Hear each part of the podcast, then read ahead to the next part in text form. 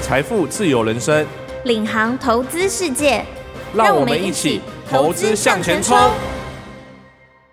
各位听众，大家好，欢迎收听由静好听与静周刊共同制作播出的节目《投资向前冲》，我是静周刊产业趋势组主任林哲良。现场我们邀请到的来宾是静周刊产业趋势组的记者卢嘉柔，嘉柔跟大家打个招呼吧。大家好，我是嘉柔。今年二零二四年呢，才刚开始没有多久，我们就看到美股的辉达呢，已经又创了这个所谓的历史的一个新高。可以看到呢，从去年吹起的这一股 AI 的风潮呢，其实在今年呢，持续的延续的在热烧当中。那其实我们回头看看台股呢，台股目前的股王世新呢，其实呢啊也是跟 AI 相关的一个概念股这样子，因为它能够帮客户做所谓的客制化的 AI 的晶片，提供这个 IP 的这个服务这样子。那当然呢，能够成就这一切的最大的源头呢，其实就是台湾的晶圆代工的龙头台积电。但是呢，台积电除了提供晶圆代工之外呢，它其实有一项技术呢，是跟所谓的这个 AI 的一个晶片非常高度的相关性的。这东西就叫做 CoWAS。那讲到这边呢，大家应该知道，我们这一期呢邀请到嘉柔要来跟我们谈的主题，其实就是跟 CoWAS 技术呢相关的一个主题。首先，可能请加油稍微跟听众朋友解释一下说 c o a s 到底是一个什么样的一个东西，这样子。 CoWAS 其实就是一个先进封装的技术，那这种技术就是有点像是堆积木的感觉，就是原本我们可能晶片在制作的时候是到最后一个阶段才会把它封起来，让是晶片里面的像是裸晶的东西嗯把它安全装起来。但是 CoWAS 它是在我们晶片做好之后，在最初那边做累晶的时候，就先把它封起来，是就是有点像是盖摩天大楼一样，就是一层一层叠起来。嗯，那叠起来之后，它的空间可以省下来，嗯然后可以嗯做的更薄。就大家其实有说，这种 CoWAS 的技术就有点像是延续摩尔定律的这种先进技术。这样的一个技术是说，一般的我们所了解的这些封装的测试业者，他们比较没有办法直接去进行这样的一个技术的研发嘛？它的难度不是说它的比较大的一个差异点会是在哪里呢？就像我刚刚说的，其实它就是在晶圆制造后就把它封起来。嗯那这个制造后变成一颗一颗的晶粒封装，其实涉及到很大的良率上的问题。 OK，因为你晶圆嗯做出、来之后可能坏掉，如果是以台积电来嗯嗯哦，说，所以就会报废了。嗯，报废就再做一个新的就好。是但是像是日月光嗯或是一些封测厂商，他们如果晶圆做坏要报废，其实是要付很高的费用，嗯嗯就是你嗯要再重新重置这个晶圆，其实是所费不赀。嗯所以以前面的这种晶圆机封装的这种技术，通常就会是以台积电为主去做这个封装。嗯嗯嗯，其实去年好像我记得台积电董事长刘德英有在一个公开的场合有提到，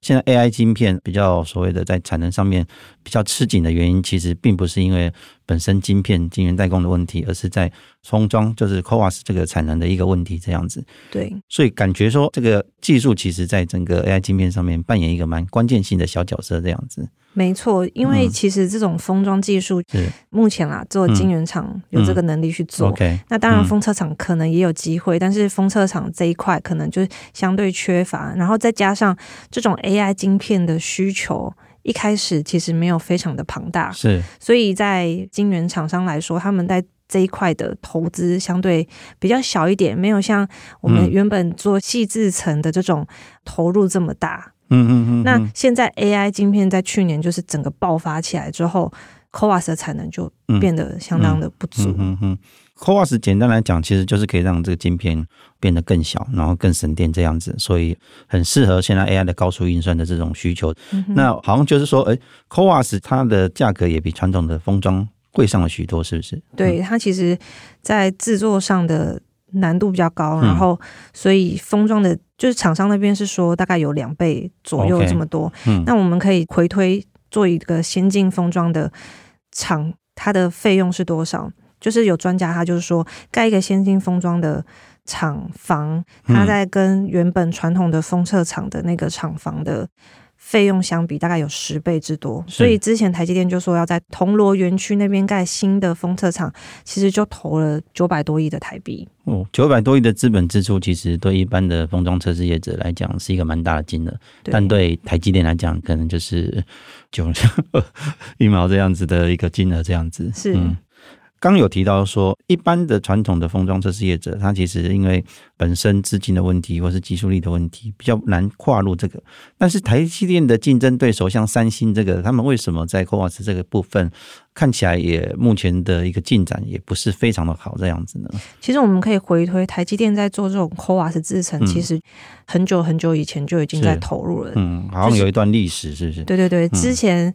投入这个在推这个技术，其实就是台积电的前共同英语长蒋尚义先生去做的。哦，这这个就技是术现在在红海集团服务的这个奖项仪。对，嗯那他其实之前在受访的时候，他也有提到说，他们其实二零零二、二零零三的时候就已经开始在做这一块的投资。是，那之前就是在日月光任职的一个专家，他就有说，当时呢，台积电跟日月光在投入这个先进封装的速度没有那么快，因为嗯，需求不多嘛，所以是啊嗯大家就是再加上十十他几年前应该还不知道说这个产品到底能够应用在哪里吧？对，然后再加上他投入需要非常高的资金，嗯所以那时候就有一点进度非常的缓慢。嗯，直到就是二零零六年的时候，全球有一个很大的私募基金集团，就是，OK，凯雷嗯嗯嗯他们宣布要收购日月光嗯之后呢，虽然他们没有成功收购日月光，嗯但是台积电就开始警觉说，诶，那先进封装这技术我可能要开始投入研发喽。是，所以那时候就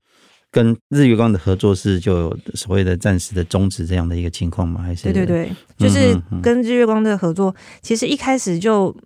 就只是在谈嘛，就是纸上谈兵，嗯也没有什么很大的进度。那真的有进度的时候是在零九年的时候，嗯嗯嗯蒋尚义他回归台积电，是就是受张忠谋的邀请回归嗯台积电之后， OK，他们就。争取成立嗯投入这个嗯嗯先进封装的技术团队，嗯然后当时张忠谋嗯创办人他就说会提供讲 OK，听说他花了一番心力跟张忠谋解释说这个技术未来的一个应用性这样子。对对对对对，嗯嗯所以那嗯时候就争取到四百位工程师跟 OK 一亿美元的这种嗯嗯设备投资的金额。所以张忠谋其实也很爽快，就马上给了他四百个工程师跟一亿美元，让他去购买设备这样子。没错嗯哼没错嗯哼所以这样看起来，其实我们从去年才认识这个 CoWAS 这样的一个先进封装的技术，可是其实它可能在十几年前，台积电这边就已经开始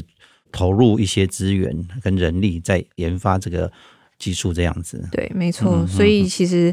我们也可以看到，就是现在开始有一些成果，他们前面其实经过很多很多的努力去做。是，那当时大家其实期望是在消费性电子，像是手机啊这类型的嗯，嗯市场，可以有一个成长的空间。嗯但其实，即便以像是嗯高通这种全球通讯晶片的龙头来说，是，他们要投入都很犹豫，因为这个毕竟太贵了，嗯他嗯，们觉手得机晶片不的划算。成本会提高许多。对。嗯你文章里面有提到，就是说这个技术开发出来之后，第一家使用的厂商还蛮令人意外的，它是一家中国的手机厂商。嗯对，它就是嗯华为。嗯嗯嗯，其实我我们也听到蛮多业界专家，他们就说，华为他们很早很早就开始在看是这种先进封装的技术，以及 OK，他们对这种新兴制程的这种嗯，投入其实非常的早。那其实实蒋尚义他之前在采访的时候，就是也有提到说，因为很多客户在很高昂的这种费用的是要求下，他们其实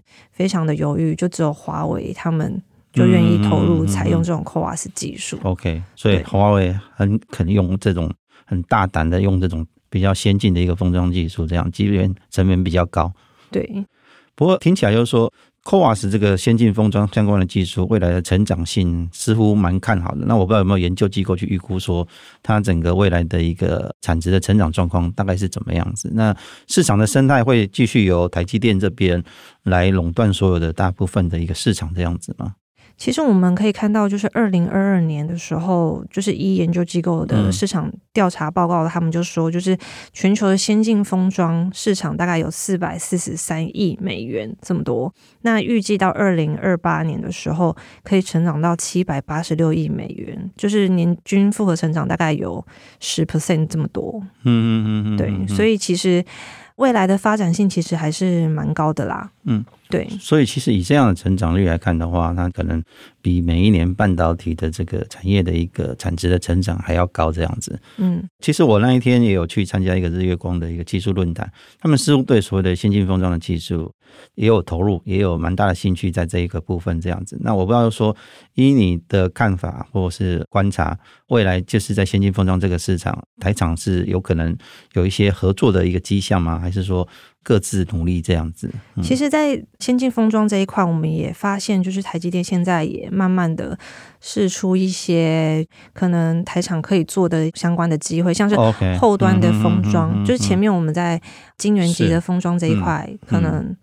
就是由台积电他们自己做，但是 OK 后端这一块就是嗯嗯嗯后面封装这一块 OK，，就可嗯嗯嗯嗯能有那种细品啊，或是日月光这类型的厂商是嗯去做。那在后面，就是我们可以看到，其实台湾有很多半导体的设备厂商，嗯，以及半导体测试界面的厂商，他们在这一块也有投入，像是影威，是他们在这个部分其实投入就蛮积极的。嗯嗯嗯嗯，那其实我们这次也有访到尹威董事长，他就有说到，这种先进封装里面包含很多个晶片，它的密度非常高，所嗯以它的功率也蛮高的。这时候就会需要更高阶的这种测试设备以及测试速度，去量测它是不是符合效能，它嗯可能原嗯本嗯需要的效能。嗯那在这个时候，尹威就是其实就可以扮演很重要的角色。嗯嗯，因为这家公司可能听众朋友比较少接触到哦，也比较少听到一个公司的相关的新闻，因为感觉它好像比较低调这样子。那这一次你难得能够采访到董事长这样子，可以稍微帮我们介绍一下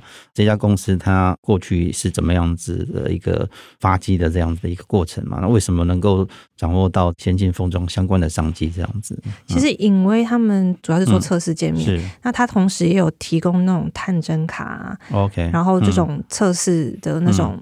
device 去给厂商去做测试。嗯嗯，那他们其那实它客户大部分都是什么样的一些像性质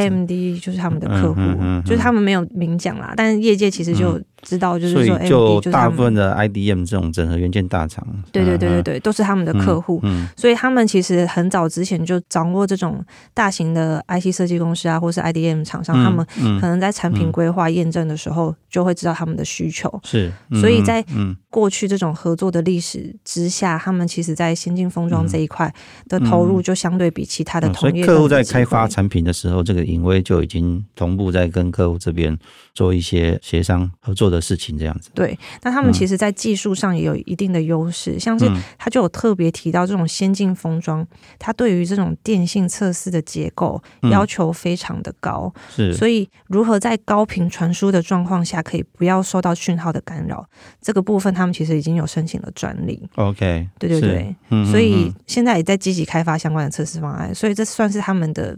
掌握进入先进封装的一个嗯。嗯厉害的秘密武器。嗯，所以影威现在在先进封装的部分的业务已经有所谓的营收贡献了。目前在营收贡献上已经有一点点，但是是实际嗯多少他没有透露。这样 OK，嗯哼，不过公司在这一部分的资本支出持续在增加，就对了。没错没错，嗯嗯嗯，其实这几年中国大陆这边其实对所谓的半导体产业也极力的在扶持这样子。嗯那我不知道，就是说在您的这个访谈过程里面，有去提到未来中国可能对这一部分按先进封装哦、CoWAS 这些相关的技术的一些投入的状况，然后对台湾未来可能会产生什么样的一些影响或威胁嘛？我们这次从专家的这种。给的一些 feedback，是我们可以得知，就是其实像刚提到华为它旗下的晶片商，像是海思，他们在嗯很多年前就开始研究这种 CoWAS 的技术。嗯那以这种先进封装，或是我们过去曾经有提到，就是系统级封装的这种技术，他们要做相对没有那么难，因为嗯这个东西有一点像是打破我们过去传统在一个系统级晶片里是面封好，嗯就是嗯让那个走到先进制程，就是二纳米、三纳米这种。嗯它的难度相对低一点，嗯所以他们在投入这一块相对有机会。可是最大的挑战就会是在这种 EDA 工具， o 就是它中文就是嗯电子设计自动化工具。嗯它这种 EDA 工具就是在晶片设计的过程中，它就可能先模拟它之后需要的效能跟是技术，嗯以及在半导体制造过程中，它 E 透过这种 EDA 工具，它可能要先行做一些模拟。嗯但是这些技术大部分都掌握在欧美的业者手中，嗯，所以以中国厂商来说，他们这一块就会相对欠缺，而且这个部分专利上也都卡在国际的嗯嗯嗯嗯，厂商手上，他们要进入其实相对难，然后同时这个又非常的关键，嗯嗯，对所以在美中贸易战之下，中国的这些半导体业者，他们要取得所谓的欧美的 EDA 的这个服务，相对就是比较难这样子。对所以这部分会去延缓他们就是未来在先进封装的技术上面的一些进展这样子嘛。没错没错，啊，所以看起来就是在 CoWAS 这个部分，其实台湾的半导体厂商，尤其是台积电，在这个所谓的领先的差距上面，应该可以维持一段比较长的时间这样子。没错，那其实我最近有看一份资料，就全球四大会计师事务所安永，他们其实有针对全球一千两百名的执行长来进行所谓的一个季度调查。那他这个季度调查是特别针对 AI 的一个相关的议题来做一个分析讨论这样子。那其实，在受访者里面有将近九十九趴的受访者的执行长，他们都表示公司已经计划或是正在对所谓的生成式的 AI 进行重大的一个投资。那其实可以透过这样的一个调查了解到说，其实，在从全球的一个企业的角度来看的话，各行各业对 AI 的这个所谓的应用跟需求是持续的在增加跟扩增当中，也可以看到 AI 的这个热潮未来应该可以延续。那我不知道就说，嘉柔，其实您过去也长期做了好几集的跟 AI 相关的一些报道，你觉得 AI，特别是生成式 AI 对整个台湾半导体产业未来的一个发展会产生什么影响？这样子，这生成 CI 在半导体产业来说的话，第一就是运算力要很够，是，所以这种先进的运算晶片是可能各界非常急迫需要的。嗯嗯，那嗯第二，你要有高速运算，你在机体的储存上的需求量也会跟着增加，因为你要是有足够的 database，它才能 OK，去跑这种嗯嗯嗯嗯呃生成式的一些内容。嗯，嗯那第三，因为生成式 AI 要跑起来非常耗电，是，所以在这个耗电管理下又是另外一个学问。所以是在运算晶片、记忆体晶片，然后以及这种电源管理晶片，其实是目前业界在生成式 AI 运作上三大重点。 OK，对如果听您这样的分析，其实受益的不单只是像台积电这样拥有什么 CoWAS 这样子一个，或是先进的一个代工制成的厂商，其他的一些相关联的业者，包含您之前有报道过的事情啊，这些 IP 业者是，都有可能在这一股 AI 的热潮当中受惠这样子。对对对，没错。嗯嗯嗯嗯好，这时间呢，其实也接近尾声了。那非常感谢各位听众的收听，也请持续锁定由静好听与静周刊共同制作的节目《投资向前冲》。我们下次见，加油跟大家说拜拜吧，拜拜，拜。拜。想听爱听，就在静好听。